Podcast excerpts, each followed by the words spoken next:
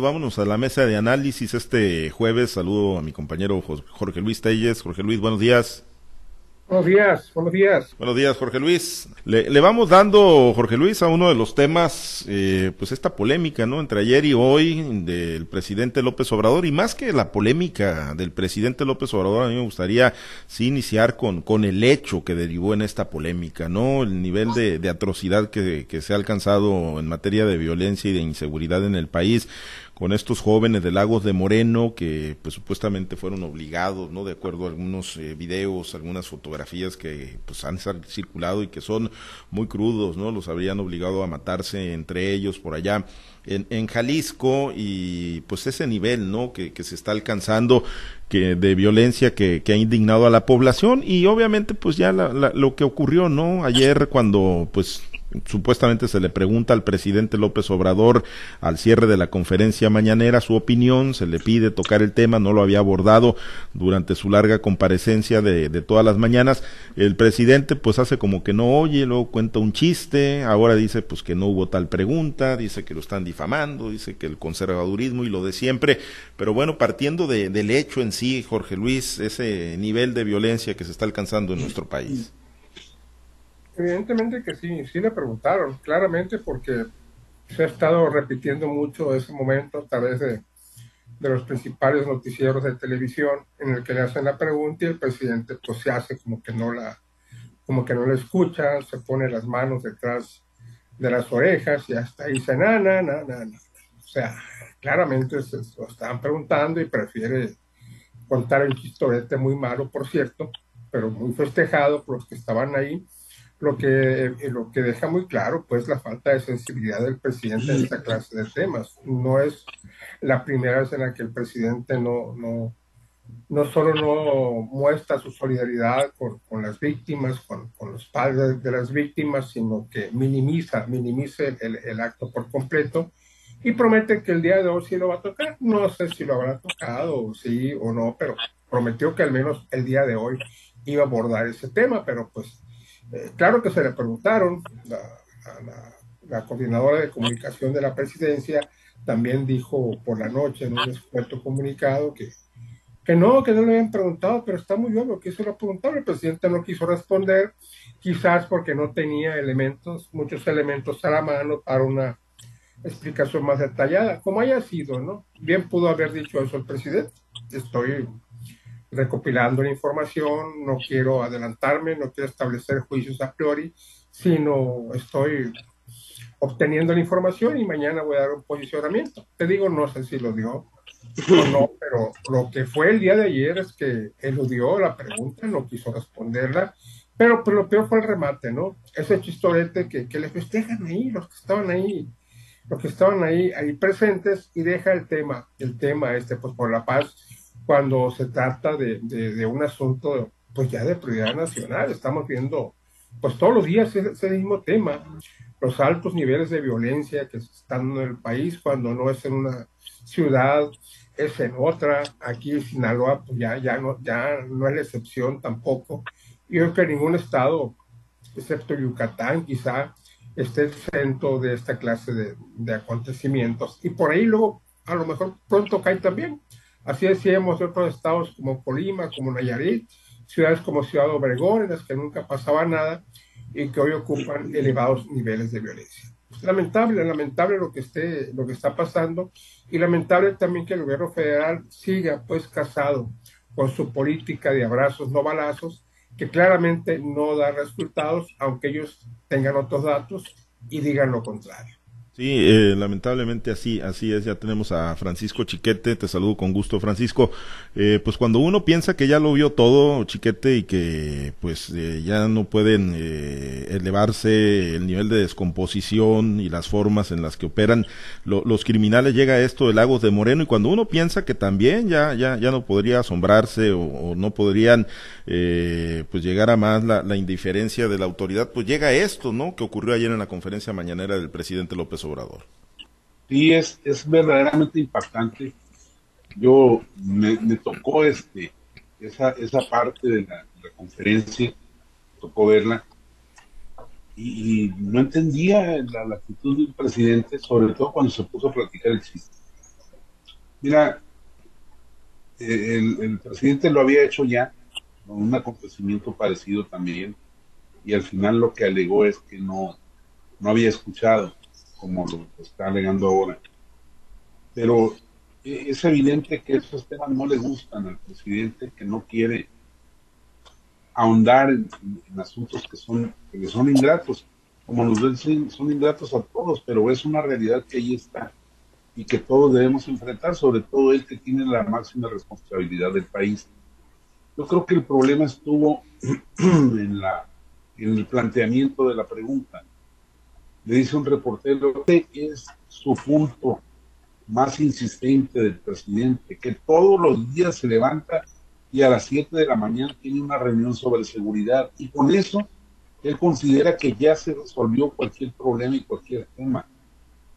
Resolver en el papel, por supuesto, pero responder que en la mañanera, en la reunión inicial de, seguridad, solo le dijeron esto y no tienen más datos. Es reconocer que ese es su mejor argumento, también es fallido.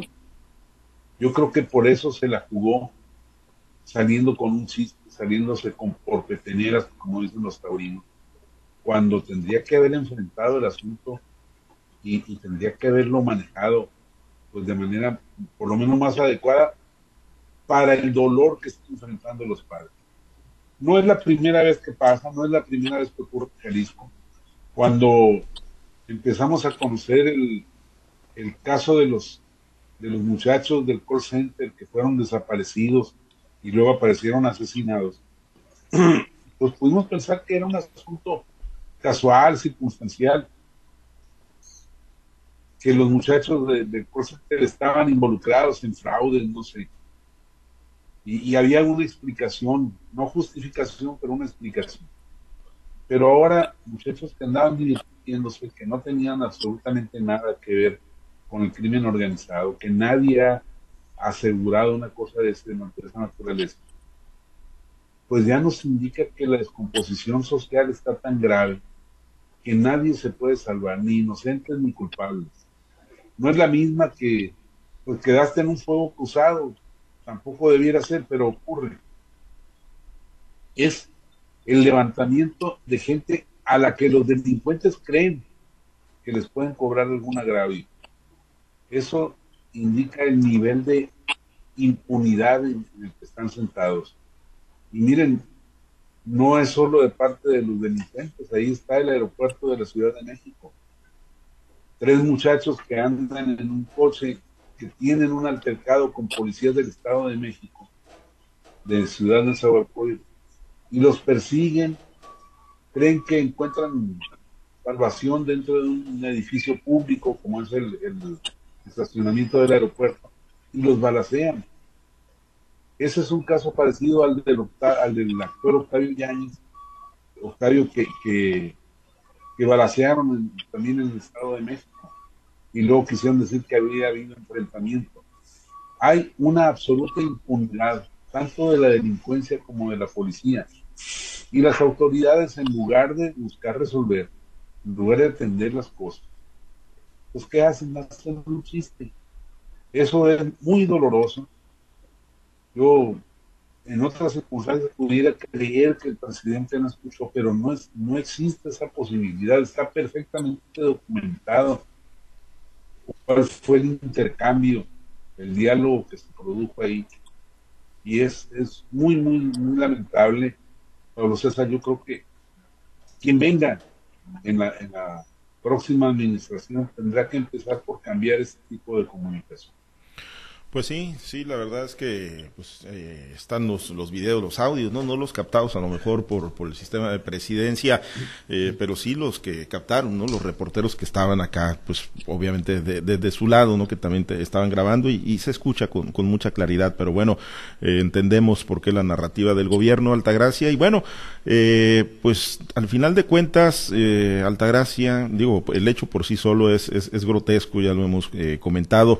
Eh, la oposición en medio de un proceso electoral, pues haciendo también, ¿no? Lo que en su momento, y yo no lo justificaría del todo, pero haciendo lo que, lo que también en su momento como opositores hacían los morenistas, el propio presidente, lucrando con, con grandes tragedias, con grandes desgracias, ¿no? Los normalistas de Ayotzinapa, las, los niños, las niñas muertas de la guardería ABC, o sea, no es que no se haya hecho, ¿no? Al final de cuentas, y te digo, no es que esté bien, eh, lo que tendría que estar, tendrían que estar haciendo las, las autoridades y lo que tuvieron que estar haciendo era evitar, pues, este tipo de desgracias, pero bueno, la politización en un México tan polarizado, pues lamentablemente es inevitable, Altagracia.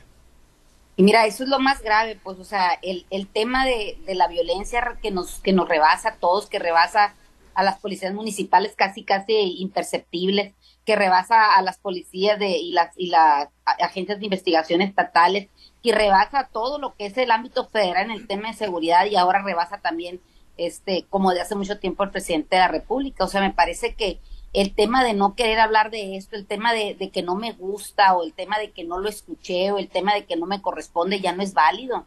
O sea, no es que te estén acusando a ti como presidente, como gobernador, como, como fiscal o como director de una policía, que tú accionaste el arma que le, que le quitó la vida a tal o cual persona, que tú manejaste esa unidad que se llevó y desapareció a esas personas, nadie te está acusando de eso, pero el que no lo, el que no, no, no lo investigues, que no seas empático, que no tengas esa esa seguridad para hablar del tema, bueno, pues eso sí te hace cómplice, o sea, el, eludir una responsabilidad, pues estás, estás de alguna manera, manera siendo partícipe a la comisión de un delito, a que este delito siga impune y no se persiga, ¿no? Entonces me parece que, que aquí ya no cabe de que, de que es del ámbito estatal o del ámbito federal o, o en este caso como lo está haciendo ahorita Alfaro, donde dice, bueno, pues quiero que este caso se lo lleve de la fiscalía de la República. O sea, me parece que el, el, el dejar la papa caliente en otras manos o el decir no escuché, pues no, no, no, no creo que, que como ciudadanos merezcamos esas respuestas, esas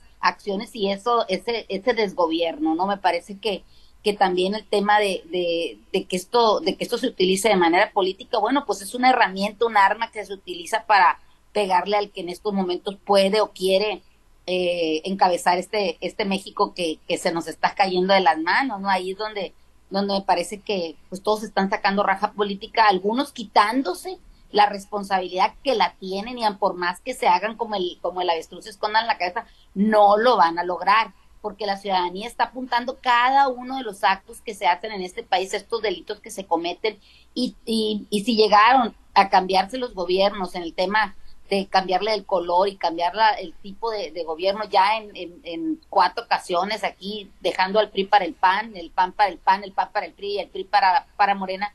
Creo que eso ha sido por el hartazgo de la misma sociedad, cuando la sociedad, cuando el pueblo se levanta y cuando el pueblo dice no quiero más, no valen incluso ni las campañas estas que se hacen por parte de los candidatos, estos señalamientos. La gente cuando está harta dice no más y empieza a marcar la boleta eh, de manera diferente a donde se mueve el agua, ¿no? Entonces, tampoco no tiene nada que ver con, con que yo le echo al presente ahora me, toca a mí, ¿no? Como en el caso ahorita, por ejemplo, que se están tirando unos con otros.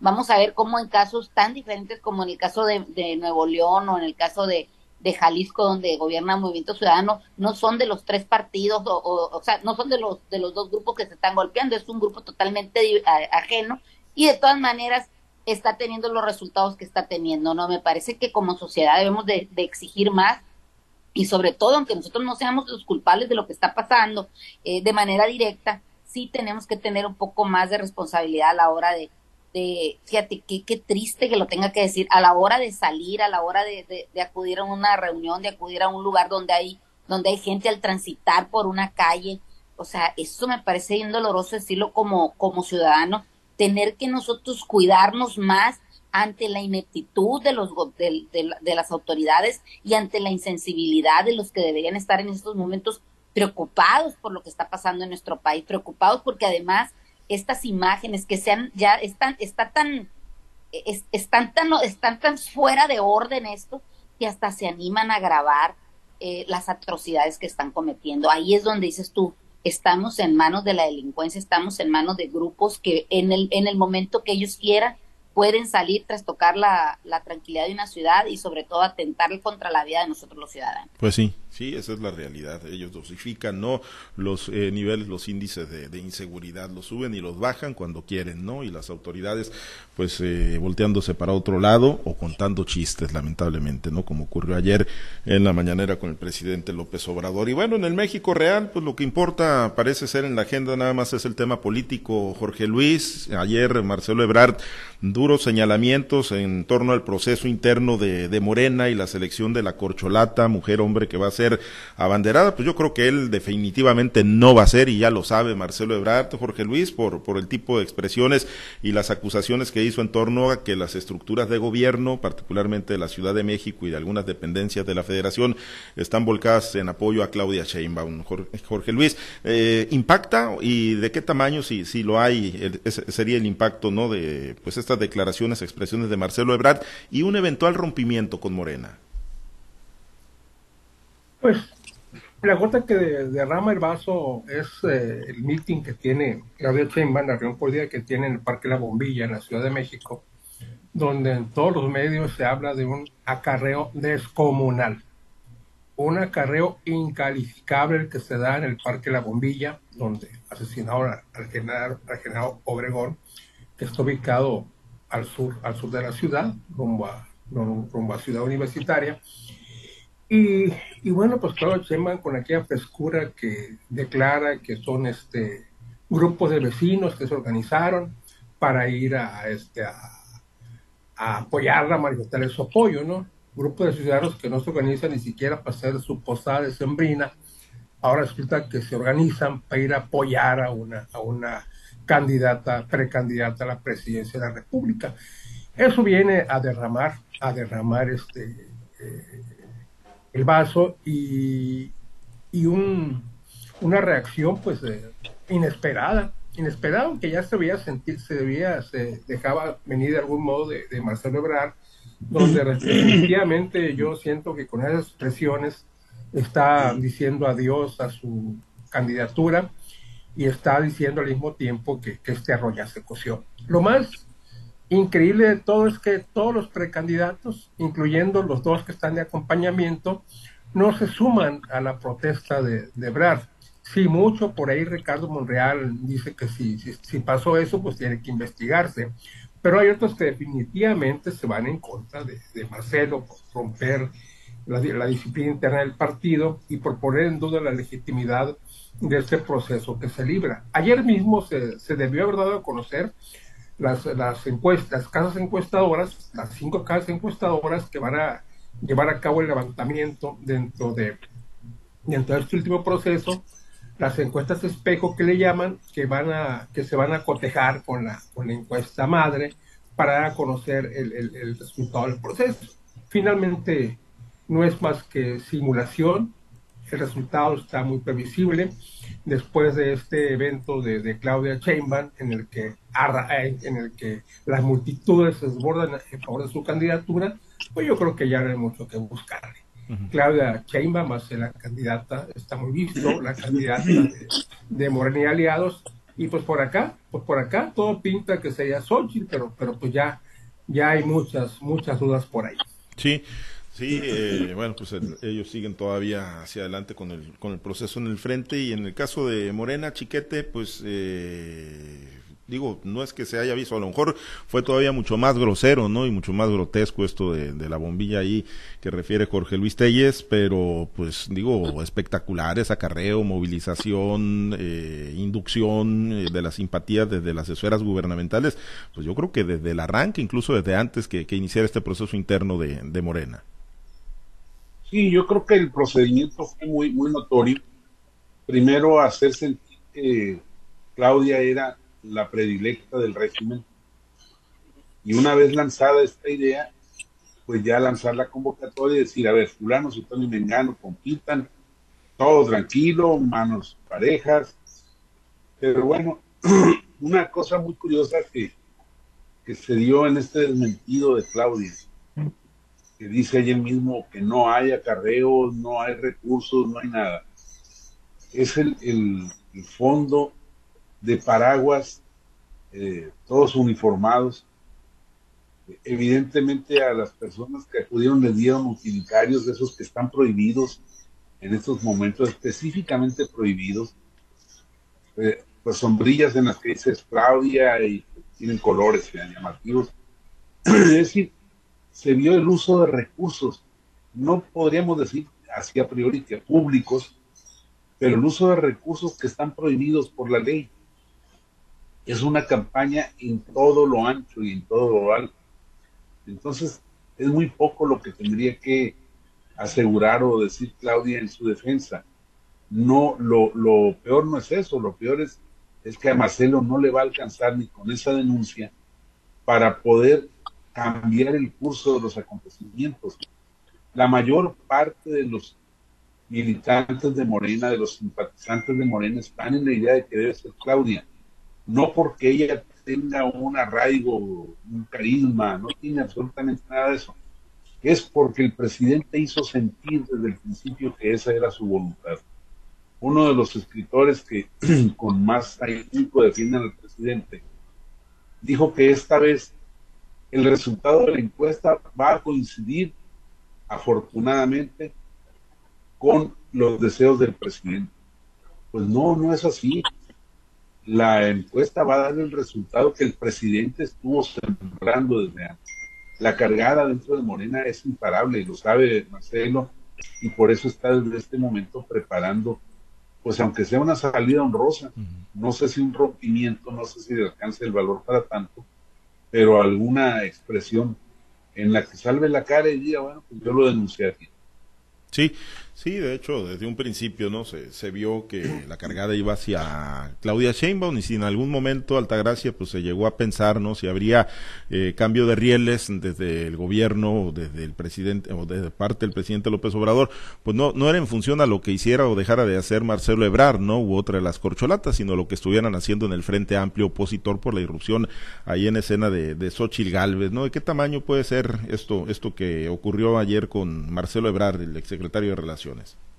Mira, lo que hizo Marcelo Ebrard ayer era inesperadamente esperado esto que hiciera este Marcelo. ¿Por qué? Porque desde el inicio se vio que era que Marcelo coqueteaba o Marcelo era el candidato que podía salir de Morena y encabezar precisamente el frente o a la oposición, quizá no, no conformó de esta manera.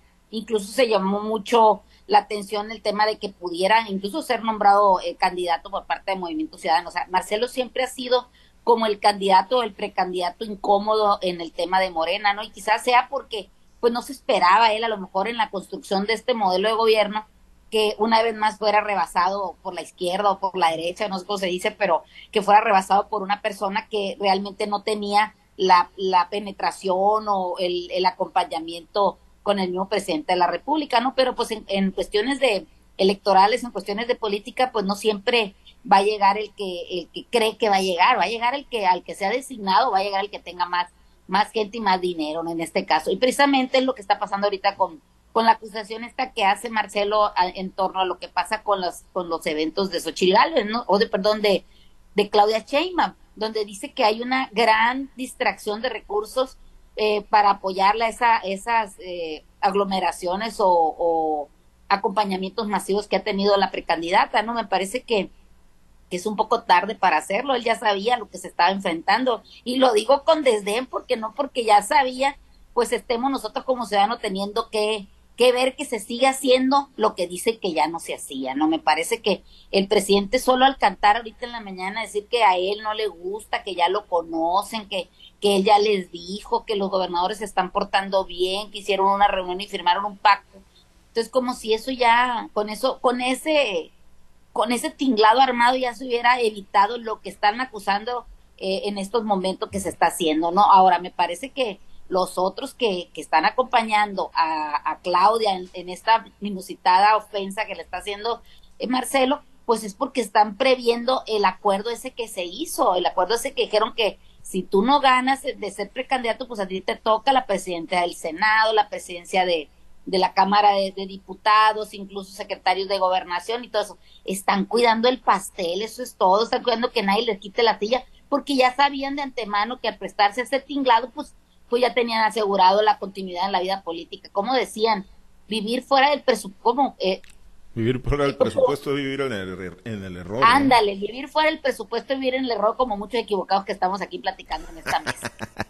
bueno, tú estás dentro del presupuesto porque te cae de Segalmex ahí el pago del maíz. Ay, volví a machucarme la herida. No soy en lo de Segalmex. No voy a llegar ni a la del gobierno del estado, allá ando batallando. No, pues por, por, que siembras más de 100, pero si no, si siembras de 10. que, que, que, no, no necesariamente tengo que sembrar más de 100. Acuérdate que era bueno, de 51. 50.